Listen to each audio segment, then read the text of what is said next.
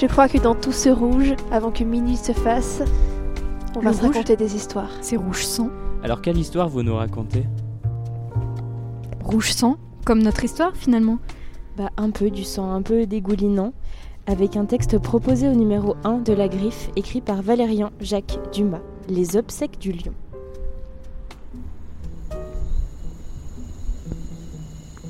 Le lion avait été bel homme, et très respecté sans aucun doute, mais il était mort maintenant. Pas une de ces morts sordides et sans panache comme on en voit tant aujourd'hui. Non, une belle mort, belle et noble, calme, mais inflexible, à l'image de sa vie. On l'avait découvert au petit matin sans vie, mais sans peur. Son épaisse crinière, harmonieusement répartie autour de sa tête. La famille n'avait pas perdu son temps. Elle souhaitait, comme à son habitude, laver son linge rapidement et discrètement si possible. Plus vite les chemises sont propres, plus vite on retourne au travail, sans montrer qu'on s'était un instant arrêté. Ainsi, le corbillard avait été affrété dans la journée, Oui, et les services funéraires, ainsi qu'un prêtre réquisitionné.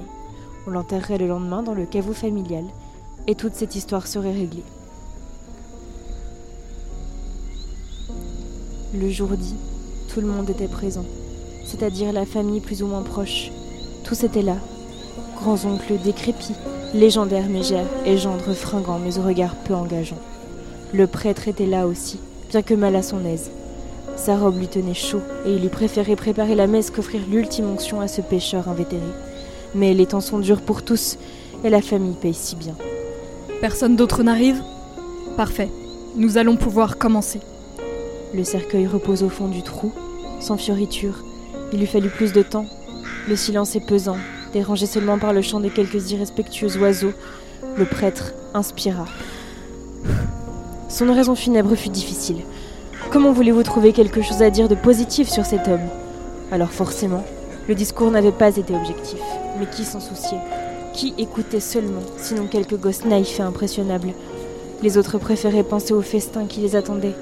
Et s'ils se murmuraient dans l'oreille, c'était pour discuter du partage de l'Empire, non des qualités du défunt. Le pasteur savait que son travail se poursuivrait encore quelque temps. Les gendres se battraient, la famille s'entretuerait, et il faudrait en enterrer d'autres, avec un bon salaire à la clé. Aujourd'hui, c'est une belle journée, mais qu'est-ce qu'il fait chaud Encore plus qu'au début, toujours plus. Et puis, ça devient bruyant aussi. Qu'est-ce qu'on entend? Un moteur? C'est une grosse voiture alors, non deux moteurs? Trois? Les berlines filaient à tombeau ouvert. Devant le cimetière, les vitres s'ouvrent. Des rafales d'armes automatiques. Les oiseaux se sont tus. La police arriva sans tarder, dans un concert de sirènes. Le commissaire était là, aussi dans sa belle voiture de fonction toute neuve. Quand il en descendit, l'armée de photographes déchaînait déjà le feu des obturateurs. Certains aidaient la police, d'autres voulaient juste faire le papier sensationnel du soir. Les gens aiment le sensationnel. Pourquoi se priver? D'autres types en blouse blanche se chargeaient des scellés. Une boucherie, oui c'est ça, une boucherie. Pas un rescapé du travail de pro, pas très fin mais propre. Toute la famille gisait là, certains sur l'allée, d'autres négligents sur les pelouses, et d'autres encore toujours pressés dans le trou. Il y avait un extra aussi, un prêtre, pas de chance, il avait dû être bien payé en plus. Quel gâchis. Le commissaire s'arrêta devant le massacre. Ouais, tout s'y était passé, même les gosses. Il y a 20 ans, les cadavres d'enfants l'auraient fait vomir. Mais maintenant, bah, on s'y fait. Un règlement de compte, ça c'est sûr. En tout cas, le commissaire n'avait aucune envie d'y mettre les pieds. La devise de sa police aurait pu être Famille active, police passive.